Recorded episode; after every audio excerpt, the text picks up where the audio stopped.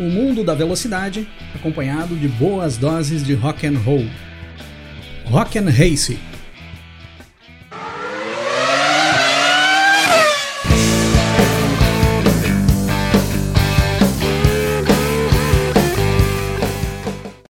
Fala pessoal, tudo bem com vocês? Grande Prêmio da Austrália 2022. Nós tivemos, sem sombra de dúvidas, um verdadeiro baile na madrugada de sábado para domingo, nesse último final de semana, no circuito de Albert Park, em Melbourne. E um baile protagonizado pela equipe Ferrari e principalmente pelo Charles Leclerc. Pilotagem de campeão do monegasco Charles Leclerc nesse final de semana. Uma corrida perfeita, digna dos grandes nomes da história da Fórmula 1. Mas não vamos perder tempo por aqui, vamos seguir aquele nosso roteiro. Eu quero dar uma olhada aqui nos palpites que vocês deixaram referente a esse Grande Prêmio da Austrália. Os palpites que vocês deixaram lá na semana passada, antes da corrida. Comentário do Adalto Roberto Oliveira. Sou ferrarista de coração. Primeiro Leclerc, segundo Max, terceiro Sainz. Mas corridas são corridas. Tudo pode acontecer, né? Com certeza, Adalto. Max e Sainz que o digam. Max Castro, minha aposta pra corrida. Um Sainz, dois Verstappen, três Pérez. Foi mal no palpite aí, hein, Max? Mas pelo menos a tua McLaren aí deu uma recuperada no final de semana, né? Tu deve estar tá mais contente com a McLaren do que com esse teu palpite aí, né? Alexandre Antônio Cefaria. Pole, Leclerc.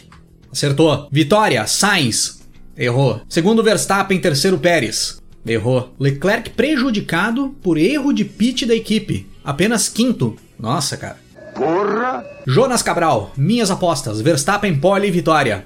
Começou mal. Top 4 será Leclerc segundo, Pérez terceiro e Sainz quarto. Bem lá atrás vem Hamilton e Magnussen brigando pelo P5. Léo Senna, membro aqui do Rock and Race e grande parceiro. Primeiro Verstappen, segundo Sainz, terceiro Leclerc. Alonso vai dar show e Magnussen vai chegar entre os seis primeiros. Cara, que horror de palpite, hein, Léo? É verdade. Alaerton Alves, torço pro Ricardo fazer uma boa corrida em casa e sair do marasmo. Opa, alguém conseguiu acertar alguma coisa por aqui? Temos um fio de esperança aqui no Rock and Race. O Léo Mil, membro e parceiro aqui do canal também. Leclerc em primeiro, Max em segundo e Checo em terceiro. Olha, Léo, eu tenho certeza aqui que se tem um cara que tá mais indignado com a quebra do motor do Verstappen do que o próprio Verstappen, é tu, porque se não quebra o motor do Verstappen, tu ia acertar 100% o teu palpite. Mas tu já vem sabendo desde a primeira etapa que o carro da Red Bull não é confiável. Então tu correu o risco aqui. Pierre Nobre, Pole Verstappen, Errou. Primeiro Vespa, segundo Leclerc, terceiro Pérez, quarto Sainz, quinto Kevin Magnussen, sexto Hamilton, sétimo Botinha, oitavo Alonso, nono Russell, décimo Ricardo. Cara, tu conseguiu errar 100% dos teus palpites. E eu lembro que eu tinha respondido o teu comentário e eu tinha te dito que se tu acertasse tudo isso aqui, eu ia te dar um brinde aqui do Rock and Racing. E eu tô até pensando em considerar aqui a possibilidade de te dar um brinde ainda. Porque conseguir errar todas as posições descrevendo um top 10, eu acho que é um grande feito. Ah, não, aí não. Dalmiro Filho, outro membro e parceiro aqui do canal. Pole Verstappen. Pô, Dalmiro. Corrida, Sainz primeiro, Pérez segundo, Russell terceiro. Arrisquei muito para acertar sozinho, fica a dica, Cris. É, Dalmiro, arriscou, mas não levou. A galera se deu mal pra caramba nos palpites essa semana, hein? E eu acho que no geral aqui, quem acabou quebrando os palpites foram Verstappen e Sainz. Ninguém esperava que Verstappen e Sainz ficariam fora das primeiras posições ali no final da corrida. Eu acho que vendo os imprevistos que aconteceram nessas primeiras três etapas da temporada, eu sugiro a vocês começarem a considerar esses imprevistos para dar os palpites de vocês, que aí vocês têm uma chance maior de acertar, assim como eu venho fazendo. Anotem aí: Carlos Sainz primeiro, Max Verstappen segundo, Fernando Alonso terceiro. E vamos para os destaques do Grande Prêmio da Austrália 2022, começando lá pelo treino classificatório, que aconteceu na madrugada de sexta para sábado. No Q1 do treino classificatório, pessoal, eu acredito que o principal acontecimento foi aquela pancada insana entre o Stroll e o Latifi, numa barbeiragem total dos dois caras que, na minha opinião, hoje, sem termos o Mazepin na pista, são os dois piores braços da Fórmula 1. Esses caras aí vão dar bastante trabalho ainda no decorrer da temporada, principalmente para os mecânicos e para as equipes de resgate. Barberagem total, tanto do Stroll quanto do Latifi, uma pancada feia, ainda bem que não aconteceu nada de mais grave, mas acabou atrapalhando bastante o treino ali no Q1. Destaque também para o Vettel, que acabou conseguindo entrar na pista já nos 49 do segundo tempo do Q1, faltavam apenas dois minutos para o encerramento, e ele conseguiu entrar na pista por causa da bandeira vermelha, que foi gerada após o acidente entre o Stroll e o Latifi, senão o Vettel nem teria conseguido marcar tempo no Q1, pois o Vettel já tinha batido no TL3 horas antes do treino classificatório, a equipe teve que correr para conseguir consertar o carro dele e só conseguiu consertar a tempo porque tivemos essa bandeira vermelha. Então o Vettel conseguiu entrar na pista bem no finalzinho do Q1 para marcar um tempo qualquer e se colocar à frente dos dois pilotos que tinham batido, que já estariam ali nas duas últimas posições. O Magnussen também caiu ali no Q1, diferente do que ele tinha conseguido fazer nos treinos classificatórios das duas primeiras etapas, só que o Magnussen veio correndo nesse final de semana meio que no esforço. Ele estava com problemas de saúde, vinha sentindo um mal-estar desde o início do final de semana, então foi meio que desgastante para o Magnussen esse final de semana. Eu acho que ele era um dos caras que não via a hora de terminar logo o Grande Prêmio da Austrália. E o Alex Albon também ficou por ali, ele classificou na 16ª posição. Só que o álbum tomou uma punição após o treino classificatório, pois ele acabou ficando sem combustível após marcar o tempo dele ali no Q1. E como todo mundo já sabe, pelo regulamento, existe uma quantidade mínima de combustível que tem que ficar no tanque do carro para que possa ser coletado e ser feita análise do combustível. Se isso não acontece, se não fica essa quantidade mínima, o piloto é automaticamente desclassificado do evento. Assim como o Vettel foi desclassificado do Grande Prêmio da Hungria de 2021, perdeu a segunda posição que ele tinha conquistado no Grande Prêmio da Hungria. Então, Alex Albon automaticamente ficou sem tempo marcado no treino classificatório e ficou o último colchete do grid de largada reservado para ele. No Q2, pessoal, nós tivemos um treino bem dentro do padrão bem dentro do que se espera de um Q2. Caíram ali o Gasly, o Bottas, o Tsunoda, o Zhou e o Schumacher. Destaque para o Schumacher que passou para o Q2. Não é uma normalidade se nós formos ver as primeiras duas etapas da temporada, mas para quem ainda está fazendo comparativos com a Haas do ano passado, ver o Mick Schumacher passar para um Q2 é um bom resultado. E o Q3, pessoal, também foi um Q3 bem padrão, pelo menos bem padrão do que eu imaginava que seria antes da temporada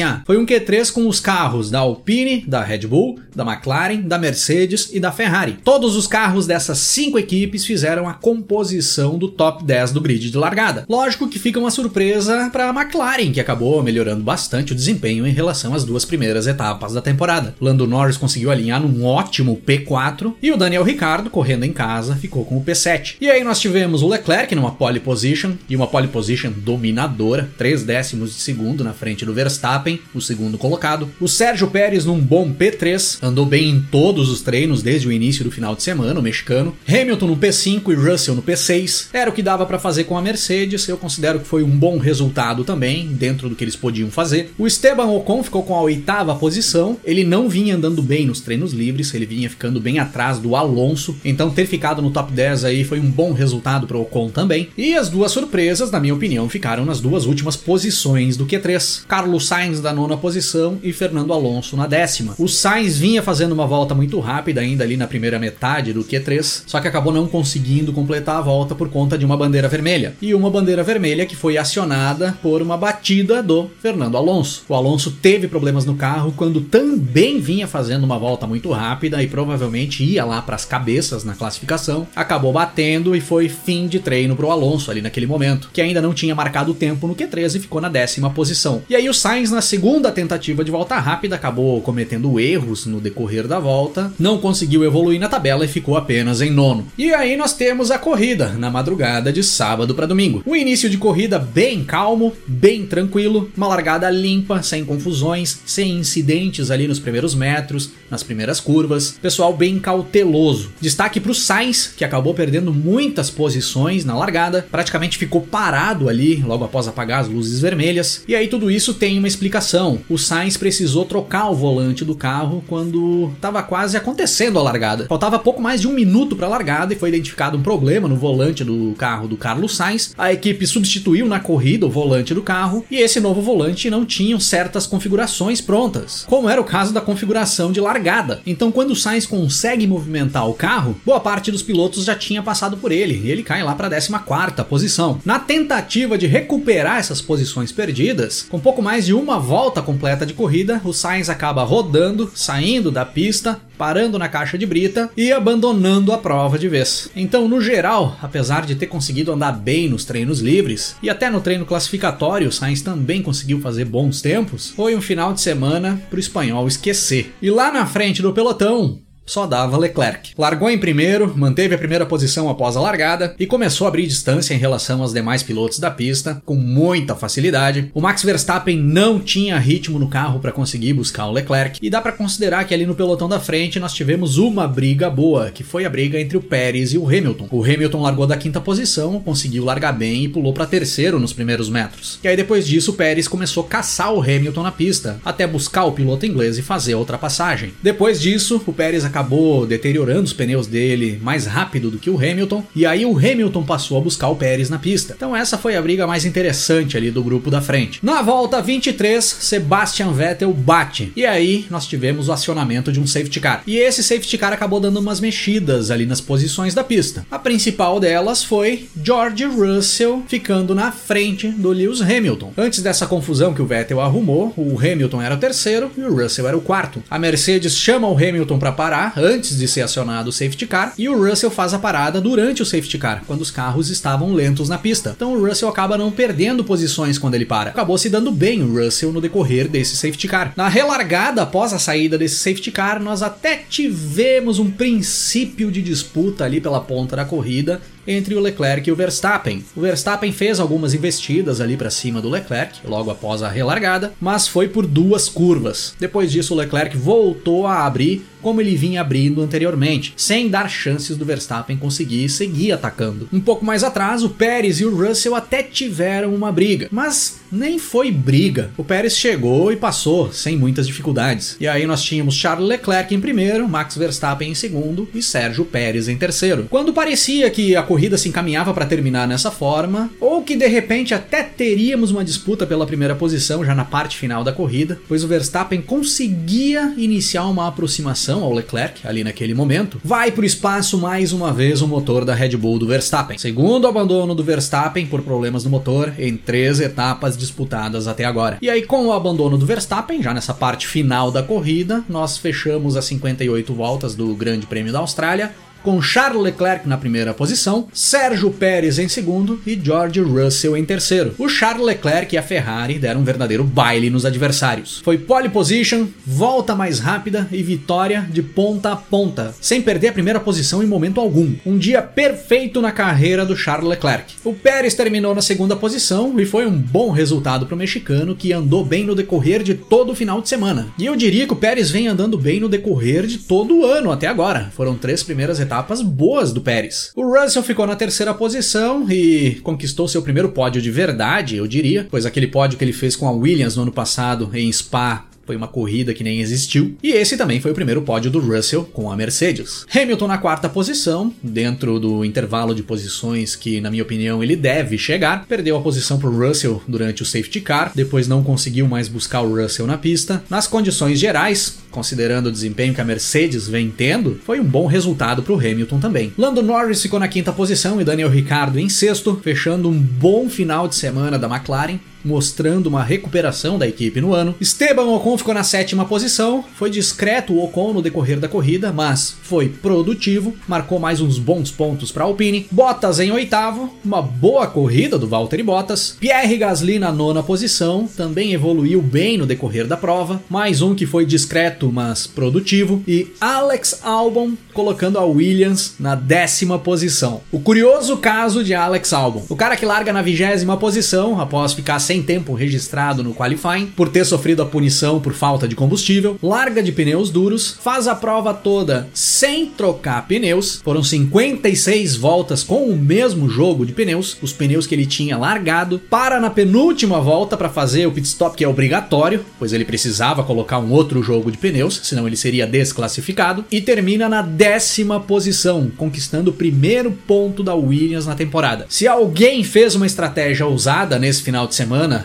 e eu diria que até nessa temporada, até agora, foi Alex Albon e a Williams. Isso é uma estratégia ousada. E a ousadia, e muitas vezes, vale a pena. Da décima posição para trás, eu vou deixar aqui um destaque negativo para o Fernando Alonso, que acabou terminando na 17 posição. Foi o último dos que terminaram a prova. Foi para uma estratégia diferente, o Alonso largou em décimo e largou com pneu duro. Essa estratégia não funcionou para o Alonso no decorrer da prova. Acabou tendo que fazer duas paradas para troca de pneus e no geral se complicou bastante no decorrer da corrida. O que poderia ter sido um bom final de semana para o espanhol acabou sendo também um final de semana para esquecer. Definitivamente os espanhóis não tiveram sorte na Austrália. Algumas considerações da minha parte agora, após três etapas disputadas no Campeonato Mundial de 2022. Nós já estamos tendo a definição de um primeiro piloto dentro da Ferrari, muito antes do que eu imaginava que fosse acontecer. O Charles Leclerc está por cima e o Carlos Sainz está se complicando bastante. Nessas três primeiras etapas, só deu Leclerc. E esse último final de semana do Sainz foi um horror. E um detalhe muito importante: a próxima corrida é na Itália. O Leclerc vai ser recebido lá nos braços da torcida ferrarista. Se o Leclerc terminar a corrida em Imola na frente do Sainz, nós já poderemos bater o martelo definitivamente que o Leclerc é o primeiro piloto da Ferrari. E o Carlos Sainz vai ter que trabalhar pro Monegasco no decorrer da temporada. Outro detalhe que eu tô achando muito interessante após essas primeiras três etapas disputadas: George Russell na frente do Lewis Hamilton na tabela do Mundial, Sérgio Pérez na frente do Max Verstappen na tabela do Mundial. Até onde isso pode influenciar na decisão das equipes daqui para frente? Vocês veem uma possibilidade de troca de primeiros pilotos dentro dessas equipes? Vocês veem uma possibilidade da Mercedes ou a Red Bull começar a beneficiar George Russell e Sérgio Pérez, não agora, porque ainda é muito cedo, mas se eles se mantiverem na frente aí após a quinta, sexta etapa, o que, que vocês acham? Deixem as opiniões de vocês aí nos comentários pra gente discutir isso aí. E claro, mais uma vez eu vou citar aqui a falta de confiabilidade da Red Bull. E isso ficou bem destacado nesse final de semana, principalmente pelas palavras do Verstappen após o fim da corrida. O Verstappen disse que eles precisam focar em começar a terminar as corridas e esquecer que existe uma competição com a Ferrari e que eles tenham possibilidade possibilidades de ganhar o campeonato. Na visão do Verstappen, eles precisam focar em conseguir terminar as provas. Geralmente, esse pensamento, pessoal, ele é um pensamento de pré-temporada. Quando a equipe está desenvolvendo o carro e quando está testando o carro, o foco da equipe é em conseguir ter um carro que termine as provas, que consiga percorrer a quilometragem de uma corrida sem ter problemas. E aposto ter um carro que não tenha problemas, que consiga percorrer toda a prova, vai trabalhar para que esse carro tenha também um bom desempenho. Geralmente essa é a lógica. E essas palavras do Verstappen nos deixam claro que a Red Bull trabalhou para ter um carro competitivo e a confiabilidade acabou ficando de lado. Eu já vejo hoje mais chances da Mercedes evoluir para conseguir se aproximar da Red Bull e passar a Red Bull do que a Red Bull se aproximar da Ferrari, que é a primeira força da temporada, agora no início. Imola, que é a próxima corrida, deve ser uma das etapas mais importantes dessa temporada, pelo menos da metade inicial da temporada, pois várias equipes vão trazer grandes atualizações nos carros agora em Imola. Mercedes e Red Bull são duas, vão ter muitas atualizações nos carros da Mercedes e Red Bull. A Ferrari vai ter as atualizações mais divididas. Eu até acredito que as principais atualizações da Ferrari só entram em cena em Barcelona. Então vai ser muito interessante observarmos o que vai acontecer em Imola, pois o que nós vamos ver ali em termos de desempenho pode ser que venha se desenrolar por uma boa parte da temporada. Vamos se ligar nisso aí. E considerando os desempenhos dos pilotos no decorrer desse final de semana, como ficou a banda do Grande Prêmio da Austrália 2022 aqui do Rock and Race? A banda do Grande Prêmio da Austrália 2022 tem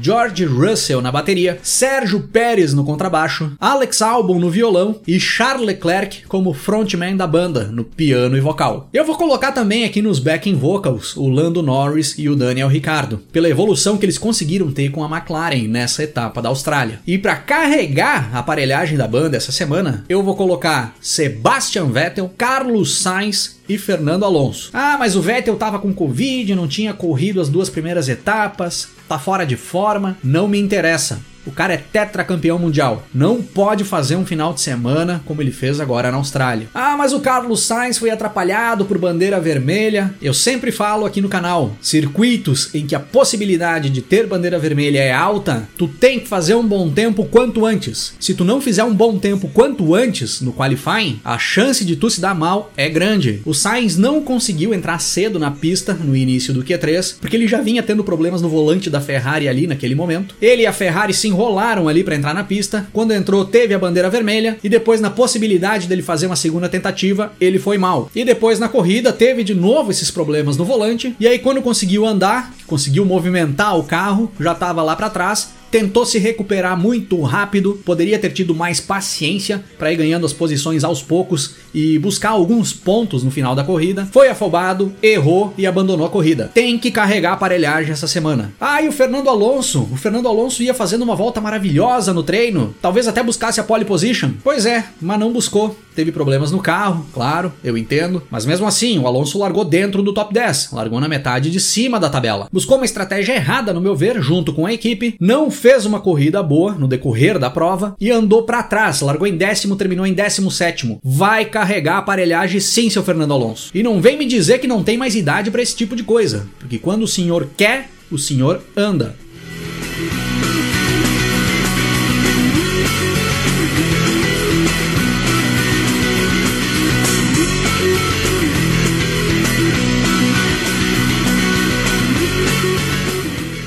Daqui a duas semanas teremos o Grande Prêmio da Emília-Romanha, em Imola, do dia 22 ao dia 24 de abril. Como eu já disse, na minha visão, é uma das etapas mais importantes dessa primeira metade da temporada, pelas atualizações que muitas equipes vão levar para a pista ali em Imola. Então, vale muito prestarmos atenção no que vai acontecer nesse próximo Grande Prêmio. Muito do que vai ser o andamento da temporada, pelo menos até a metade, deve ser definido agora, no Grande Prêmio da Emília-Romanha. Lembrando que Imola é a quarta etapa da temporada e é também o quarto circuito totalmente diferente. Diferente do que nós vimos no Bahrein, na Arábia Saudita e agora na Austrália. Pista estreita, é um formato mais antigo de circuito, difícil de fazer ultrapassagens, e eu vejo Leclerc e Ferrari chegando ali com um favoritismo enorme. E sinceramente, eu fico na torcida para que o Leclerc não vença essa prova em Imola, porque se vencer, vai ser difícil de alguém buscar o Monegasco no topo da tabela a partir dali.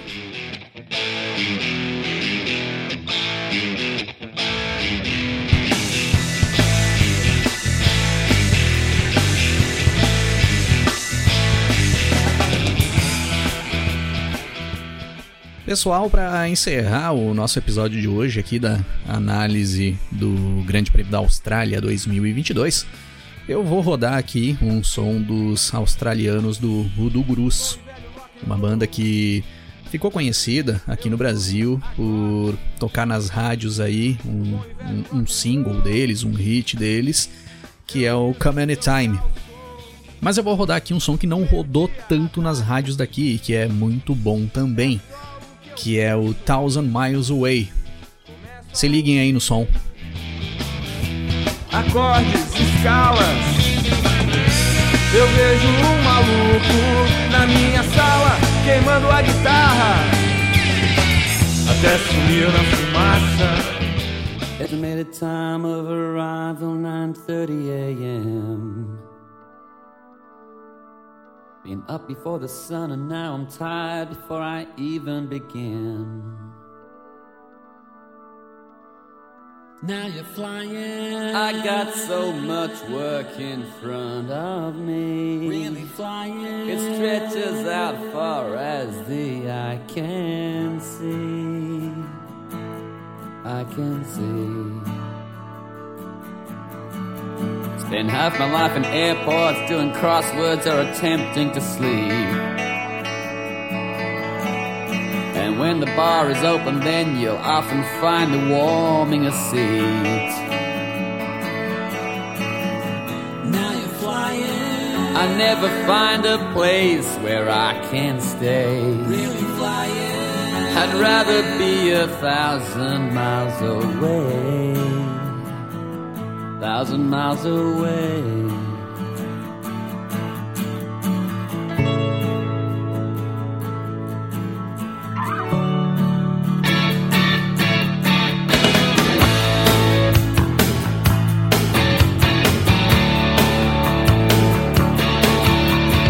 Working for yourself sometimes ain't all that it's cracked up to be.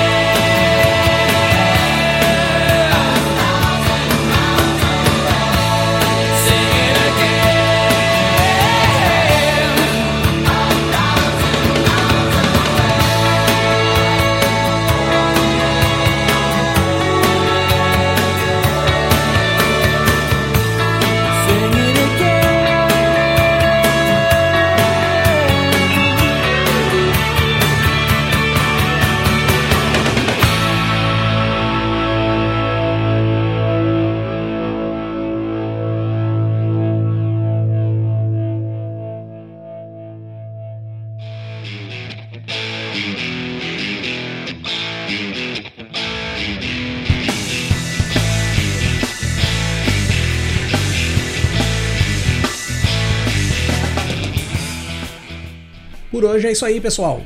Se curtiu o nosso conteúdo por aqui, dá uma passada também no nosso canal no YouTube, é youtube.com/barra para você curtir também os nossos episódios em vídeo. E para me seguir nas redes sociais, é só procurar aí no Twitter ou Instagram, Cris8Silvestre, que eu tô por lá também. Valeu pela parceria e pela audiência. Um grande abraço para todo mundo. Até mais começo a ouvir acordes, escalas.